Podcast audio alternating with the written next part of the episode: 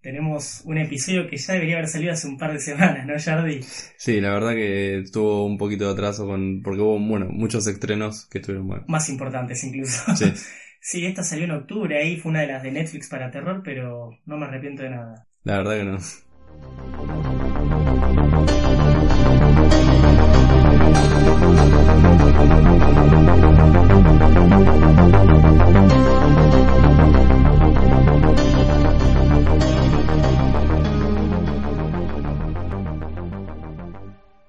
Buenas noches, Screamers. O buenos días, buenas tardes, buenas noches. Fer ya está empezando a calar en mi cabeza en que no tengo que decirlo, pero. Pero siempre eh, le da ambientación que sea de noche. Es un podcast de Es un misterio. Como la gente debe pensar a qué hora lo estamos grabando y se nos imaginan de noche, está bien. Mejor, le da más contexto a todo esto de terror. Buenas noches, Screamers. Mi nombre es Rodrigo Gilhueto y estoy hoy con Santiago Hardy, Jardi para los amigos. Así es, eh, contento de seguir haciendo esos reviews semanales.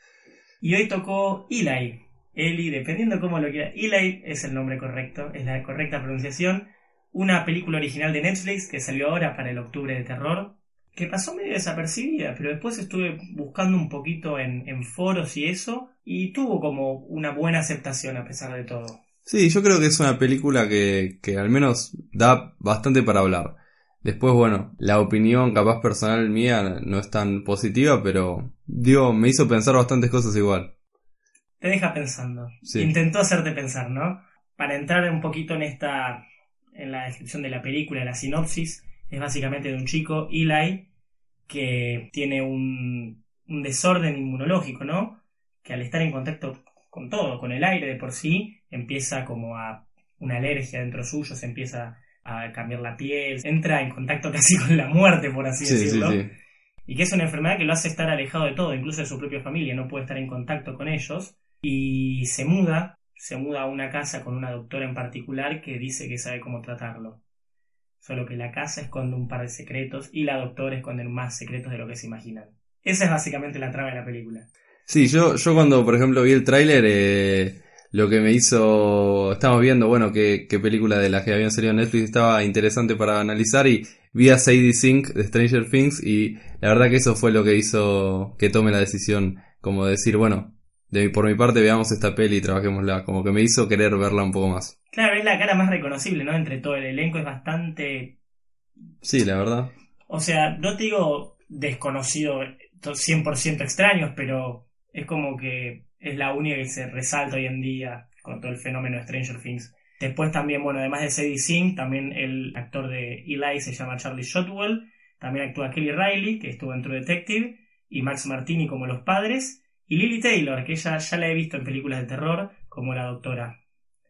Bueno, Jardy, vos ya mencionaste un poquito, diste un poquito de preview de que no te gustó mucho. Sin entrar en spoilers todavía, ya va Sí, a sonar sí, la alarma para eso, pero... Obvio, obvio. No, em, bueno, no, a mí lo que me pasó un poco fue el lugar de que empieza la película y la tensión se sobreusa bastante al principio, como que empezó con una propuesta muy interesante, la verdad es que sentí que lo podrían haber desarrollado muy bien, pero siento como que explotaron mucho la tensión al principio y no terminó después pudiendo seguir sosteniéndose la película, se quedó a- en los primeros minutos ya un poco corta después, Sien- sentí eso. Claro. Sí, es como que trató muchas cosas a la vez, en mi opinión. Obviamente cuando spoilemos, cuando hablemos con spoiler lo voy a especificar más, pero como decís, como que quiso mostrar que intentó varios y no llegó a nada.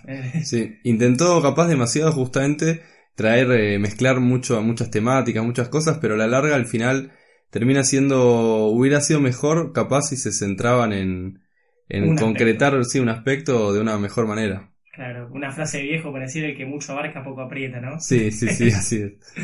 Pero sí, a ver, tengo que decirlo, es una peli mediocre, creo yo. O sea, tal vez le estoy pegando con un palo porque aprecio mucho lo que intentó hacer, por más de que no haya llegado, pero no, después de eso no hay nada más para resaltar.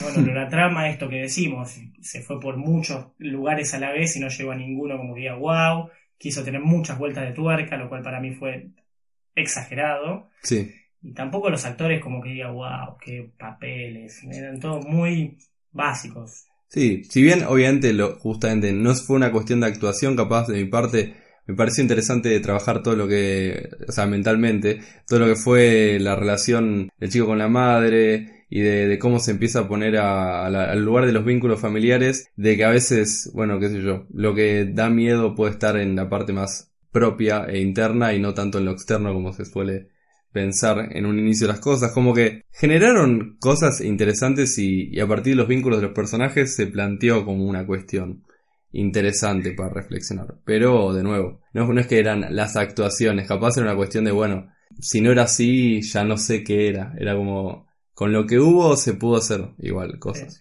Tengo que destacar igual, a, me parece que dentro de lo poco que estuvo Sadie Sink, el personaje de Sadie Sink es estuvo bastante bien. Yo ya, bueno, viendo Stranger Things me parece los mejorcitos niños actores que hay en todo el grupo. Y en este, eh, en esta película, que tenemos que ser sinceros, si la ven por esta actriz, no aparece mucho.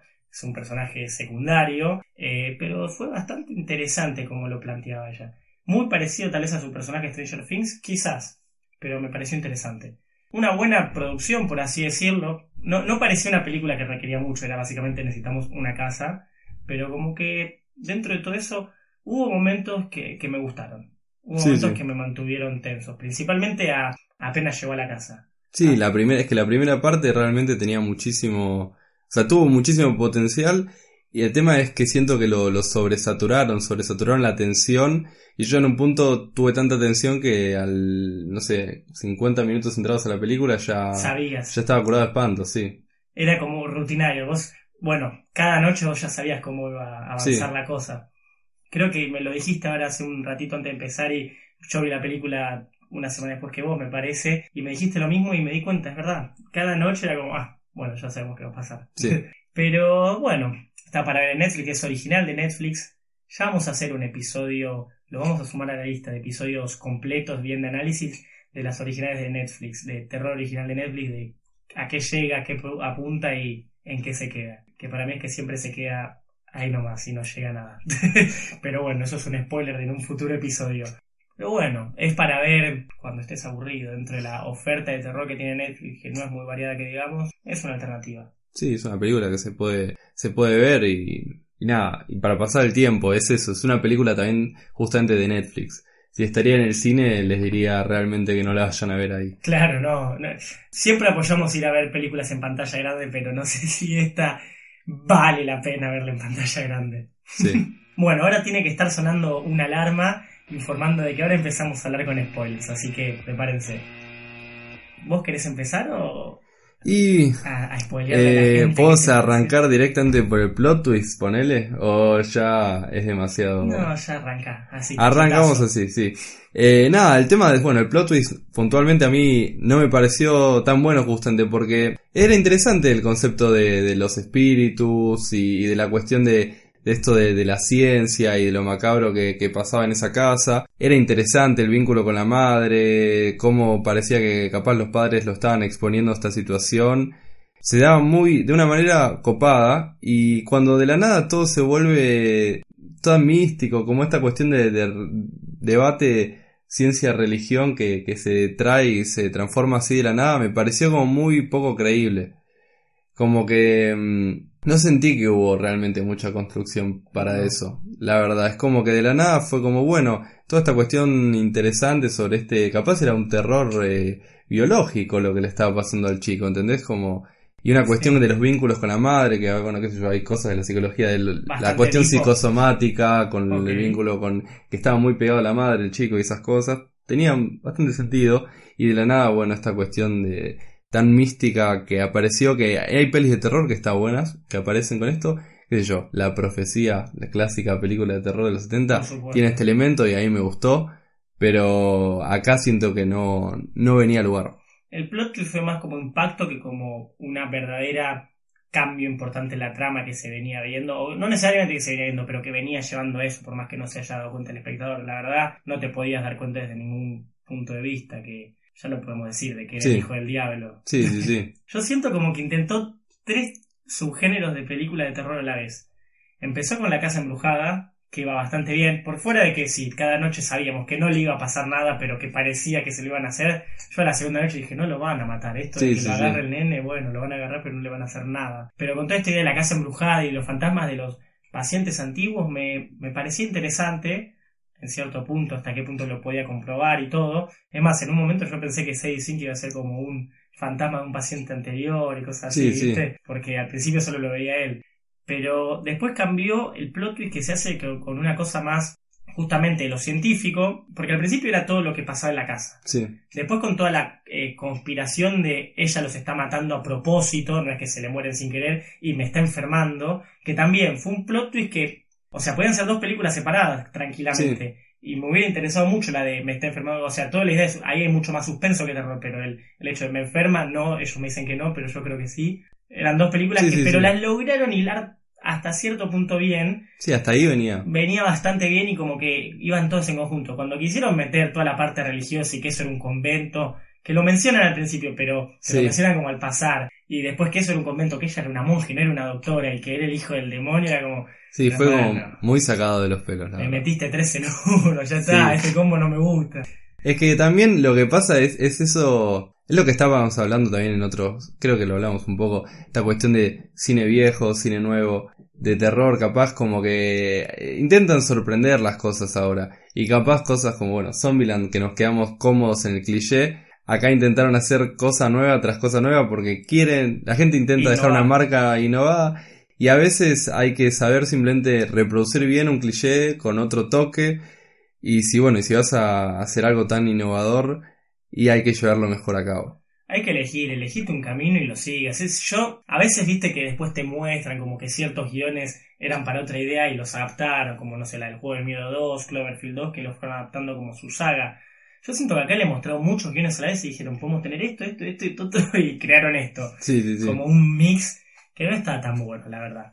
Y lo que no, y lo, peor de todo, hasta el plot, y fue como, ok, interesante, mató a todos, el padre no era el padre, era el diablo el padre, pero esos últimos cinco minutos como que se puso medio comedia, que, el hijo le decía, mamá, dale, arranca el auto, y no la arranca, era como, no necesitamos mostrarme esto, ya entendí que sos el hijo del demonio y todo eso. Sí, me dio medio cringe aparte cuando Sadie Sink, en el personaje de ella aparece como que se le ponen los ojos rojos. ah, Yo también soy de tu hermano, no sé qué, como que la verdad que estuvo medio, ahí bajó, bajó muchísimo bajó nivel. mucho eso, ese final, no supo sostener. Porque podía haber sido el final algo que se va de la casa y listo, y la madre tal vez lo sigue y no sabe qué hacer.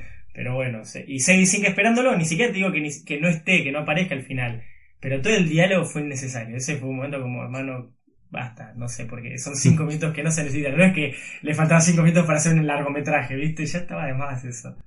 Pero sí, abarcó mucho, apretó poco y me quedé ahí como en el medio. Es una película, creo que lo mencionábamos, entretenida hasta cierto punto. Yo creo que las primeros 50 minutos me llevan bastante bien antes de que se vuelva a repetir. Tipo, la primera noche me parece perfecta. Sí, sí, sí. Que, con, que empieza a ver, en, no sé, reflejos en, los pasillos abandonados y todo.